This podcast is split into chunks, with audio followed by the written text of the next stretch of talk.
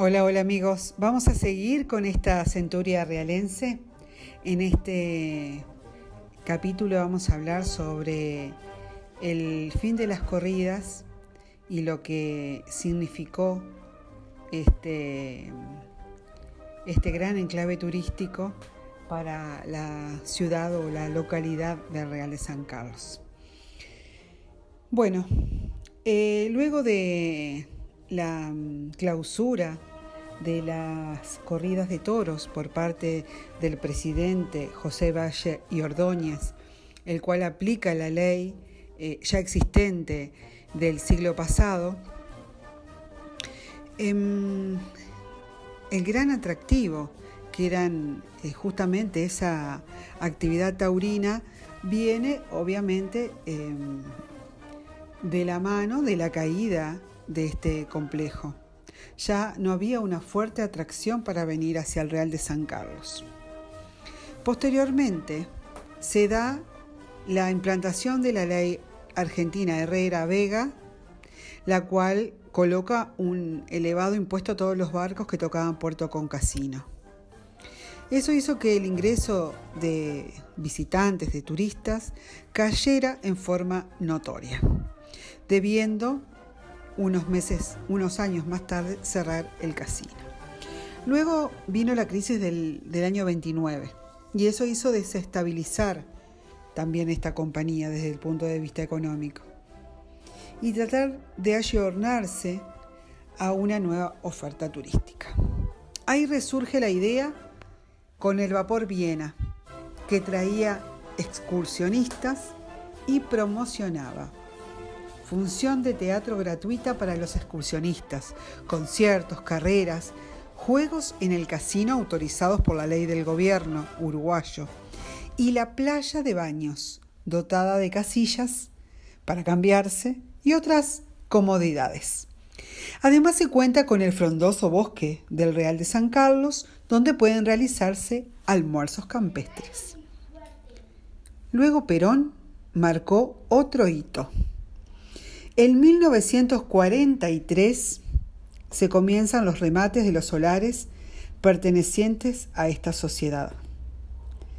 Se venden 2.000 en cuotas mensuales. Se produce la disolución de esta sociedad anónima que va a llevar este, mucho tiempo. Esta sociedad llamada Establecimientos del Real de San Carlos. Y allí eh, comienza la desaparición de esta gran ilusión que tenían los Mianovich y muchos inversionistas en el Real de San Carlos. Pasados los 35 años de concesión, la Intendencia de Colonia resuelve que todos los bienes de la empresa pasen a la esfera comunal. El Estado paternalista se hace cargo de todos estos edificios, sumamente caros para su mantenimiento.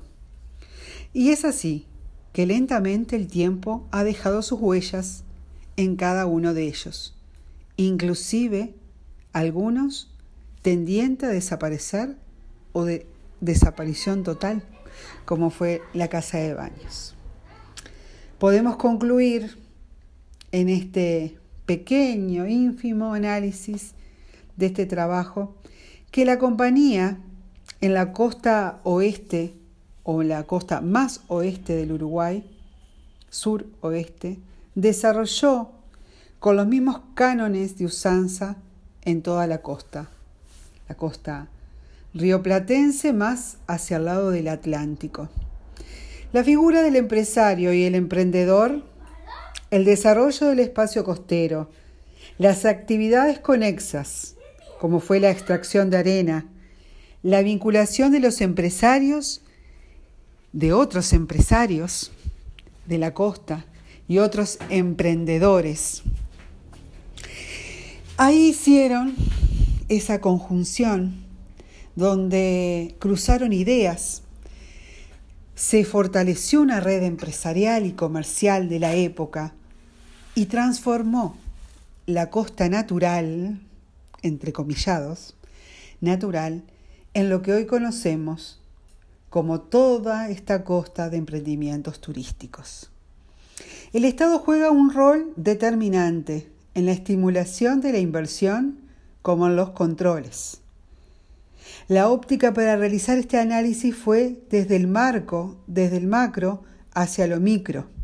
Por eso comentábamos la parte de la situación regional hasta llegar a la particularidad aquí en el Real de San Carlos, en este minúsculo espacio geográfico.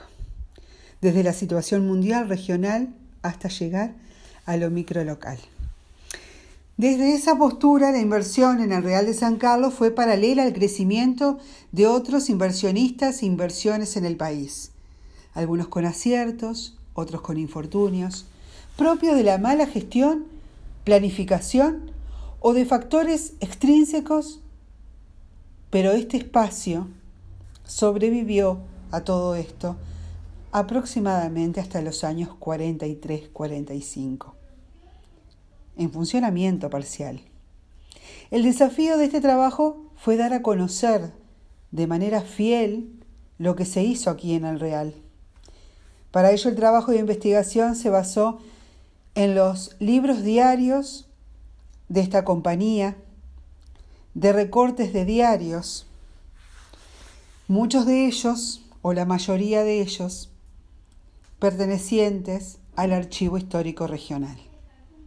Espero haber contribuido a generar interrogantes sobre el Real de San Carlos y este que se ha tomado simplemente como un estímulo para seguir investigando sobre todo el entramado comercial empresarial del Río de la Plata, como innovador de este espacio costero y turístico de Colonia de aquella época.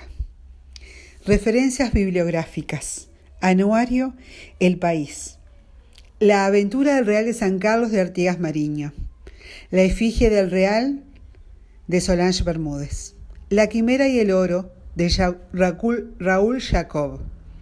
El ocio peronista. Revistas. Como hoy como ayer, de estampas coloniales.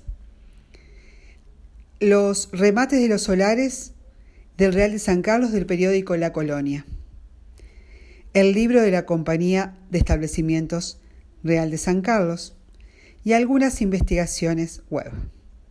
Muchas gracias. Este fue el espacio de la Asociación de Guías. Mi nombre es Solange y gracias por la atención de todos.